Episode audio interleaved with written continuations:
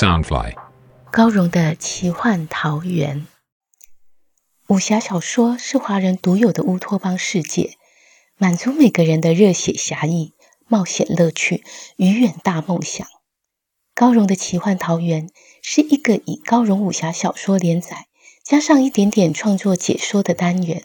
周一到周四，每天晚上十点，陪你仗剑江湖，快意恩仇。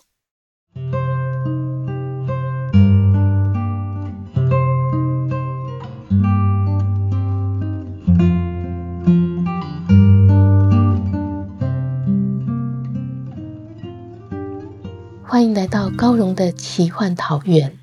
大家好，我是高荣。今天要陪你聆听的是《残天阙》十五集。风小刀来到兰亭相谢，二公子灭魂招待他好吃好喝的。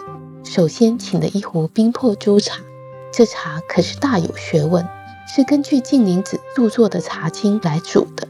晋灵子是谁呢？他就是茶圣陆羽。《茶经》是世界上第一部有关茶的学问的专门著作，共有三卷十篇。灭魂提到一元、二聚、三造、四气、五煮、六饮、七事、八出、九略、十图，指的就是《茶经》里面的三卷十篇。一元说的是茶的起源，二聚是指制茶的工具，三造指的是茶叶的采制方法。四器是煮茶喝茶所用的器皿，五煮是烹煮茶的水质和方法，六饮是品茶的方法，八出指的是茶叶的产地和产出茶叶的优劣。以上这七件事都会影响一杯茶的味道。另外还有三篇七事、九略和十图，跟煮茶就没有关系。七事讲的是茶叶的典故和药效。九略是指茶器的使用，可以随着情况的不同而改变，不必拘泥于形式；而识图则是把以上采茶、加工、饮茶等等步骤都用图画画出来。有人问我，小说里写了很多跟茶有关的情节，我是不是很喜欢喝茶？是的，我很喜欢茶的淡雅、清香、宁静、悠远，但我本身是没有讲究什么茶道的。总是喝得很随意。我不只喜欢喝茶，也爱美食，所以我让灭魂招待了风小刀喝茶，也一定要配上好吃的精致小点心。下一次我们再来谈谈小说中的美食。但现在我们要来听的是风小刀、灭魂两个人吃吃喝喝之后，是不是就要来一场大绝杀了呢？灭魂真的是那个魔小孩吗？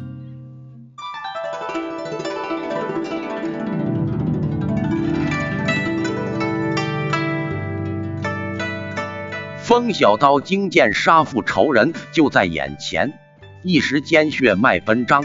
灭魂却只静静注视风小刀的神色变化，许久才微微一笑，道：“风少侠莫要误会，你的仇人并不是我。所谓近在眼前，是指此人在不久便要出现，而且在不远之处。”嗯，他惊眸一瞥花瓣，又道。卦中显示立涉大川，王有功也，一切与水有关。我想少侠可于谷雨之时东行至浮尘海，应可遇见此人。风小刀见灭魂未有其他举动，炙热的身子慢慢冷却下来，握刀的手也缓缓松开，可内心仍是十分澎湃。也许此人一身神秘阴冷的气质。令他有了先入为主的观感，但绝灭魂的笑容也是意味深长。风小刀拱手道：“多谢岳公子指点，在下告辞了。”灭魂又道：“我乔峰兄乃侠义之辈，在江湖中行走，难免遇上妖魔恶道，在下尚有一物相赠，峰兄切莫推辞。”他从怀中拿出一株兰花草。说道：“这是十三还魂草，任何创伤重病，吞服此物皆可保命十三日。趁这十三日，若能寻得神医出手医治，便能转危为安。”风小刀也不再推却，收下十三还魂草，道谢后即告辞离去。他既然知道仇人的下落，无论如何也要赶至浮尘海一探究竟。至于兰亭香榭神秘的二公子灭魂，暂时也不搁在心上了。翠山少女送走了风小刀，回到兰心亭，一时不敢惊扰主人，只是痴痴望着灭魂修长飘逸的背影，许久才轻声道：“二公子，风少侠已离开，浮尘海的挑战信也已经回复邪魂。”但秘奴有一件事不明白，灭魂手中生出一股吸力，将秘奴卷到怀里。秘奴双颊绯红，逆声道：“二公子。”灭魂低了头，轻轻沾上他的朱唇，笑问：“你有什么不明白？”那双深似碧潭、邪冷又温柔的眸光，几乎能溺毙任何少女。随着他放肆的亲热。密奴更是浑身酥软，神思迷茫，娇喘道：“那风小刀是有些身手，但看来十分粗鄙。公子为何要见他？”灭魂一时停了手，冷哼道：“粗鄙？你可知他有个很了不起的师傅？冰魄朱茶只对内功高深者有益，内力太差的人喝了之后无法御寒。”反而会受害。方才他囫囵吞入，浑然不觉，足见他道家功底十分醇厚。只不过，灭魂淡淡一笑，道：“智者好茶，勇者好酒。这位风少侠倒是个叫人一眼就看穿的实心人。”密奴美眸一亮，道：“我明白了，他身手不凡，正好可大家利用。”二公子引他到浮尘海去，是想借他的手除去邪魂。灭魂冷哼一声：“邪魂？那一群乌合之众还不入我眼。我要除的是他贴上密奴耳畔，吹气似的吐出两个字。”密奴脸色煞然苍白，娇躯微微颤抖，所有情欲热火瞬间冷却。灭魂温柔地安抚着他僵硬的身子，问道：“你这么害怕吗？”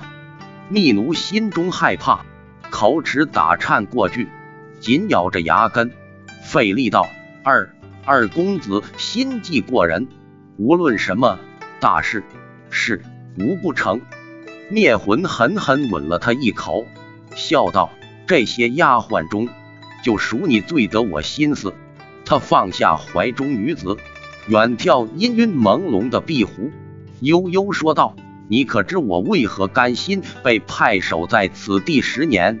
风小刀就是我要等的人。”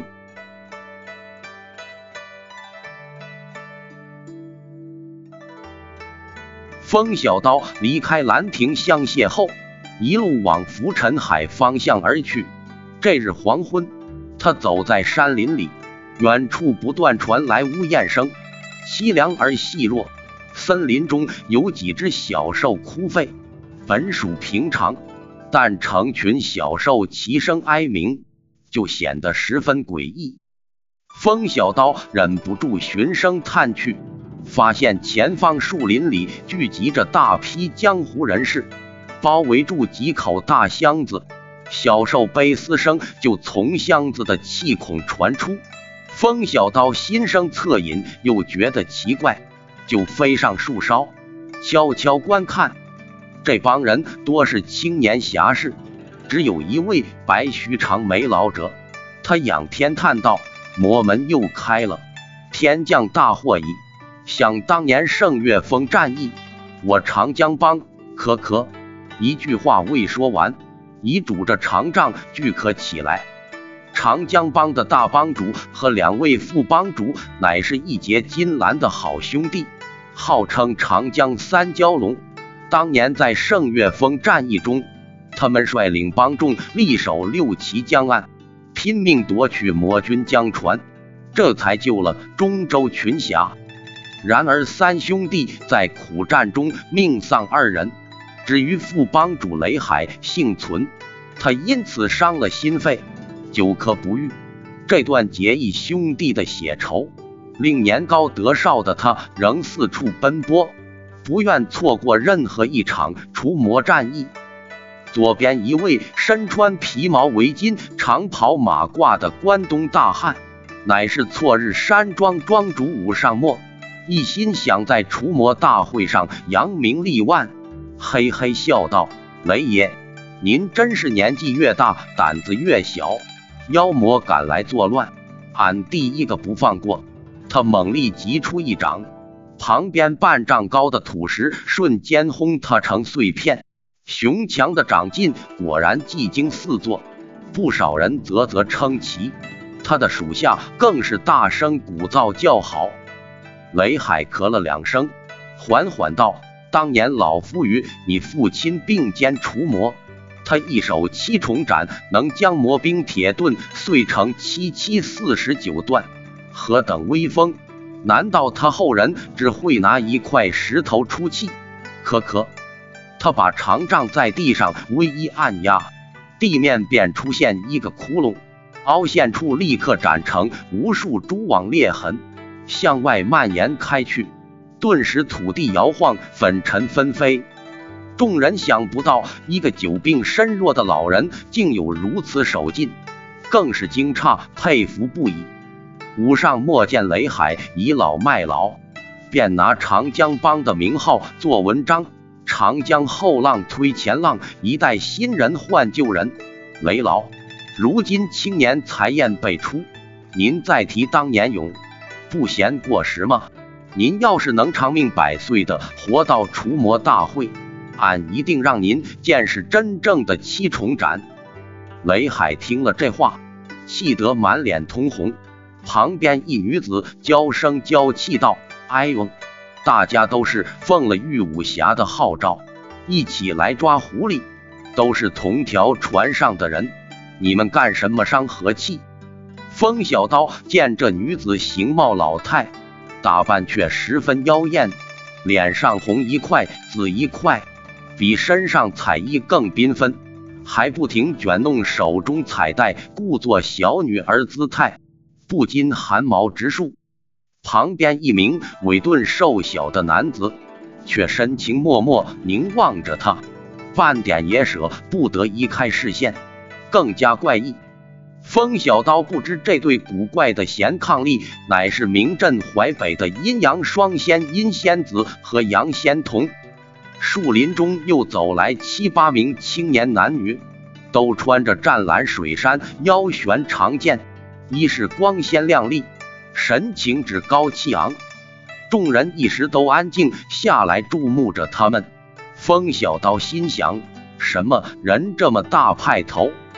队伍最后的女子却像是被他们看守的犯人，羞臊的低手而行，长发垂遮，看不清脸面。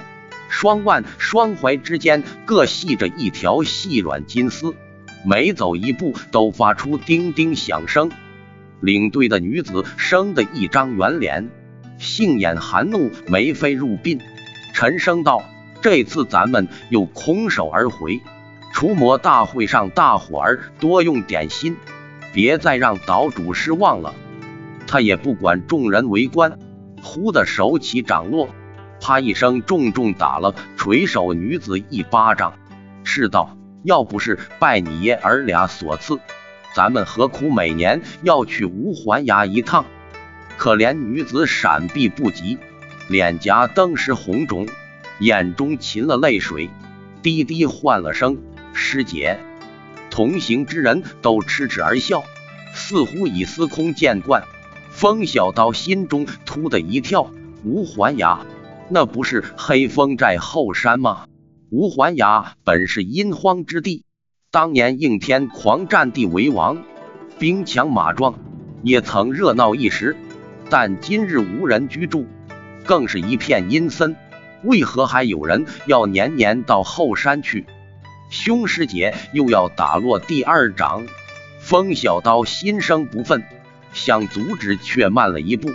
只见他手臂忽然弯曲向后，停顿半空。竟是被身后突然出现的男子一把抓个结实。风小刀暗暗心惊，这人武功高明的很，男子扶手贴着凶师姐耳畔，轻声道：“子枫，咱们门中之事，别叫外人瞧笑话。”凶师姐当时融化了满腔怒意，柔声唤道：“大师兄。”就默默退到一旁，与方才的娇蛮简直判若两样。那可怜女子也低声道：“多谢大师兄。”即垂手窝到角落里。不让人注意到他。这些青年侠士不停的高声欢呼：“玉武侠，玉武侠，无间武侠来了！”就像是见到了心目中的英雄。风小刀不禁一愕，原来他们是无间门人。他忽然发觉兄师姐腰间的宝剑十分眼熟，心中奇怪：风上剑不是君伯母的佩剑吗？怎落到凶女人手里？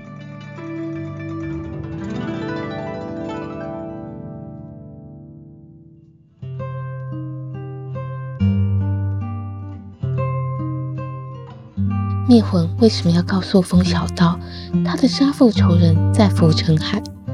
这是真的吗？还是他另有图谋？他究竟是什么身份？他想对付的又是谁？竟然让灭奴这么害怕，欲知详情，请听下回分解。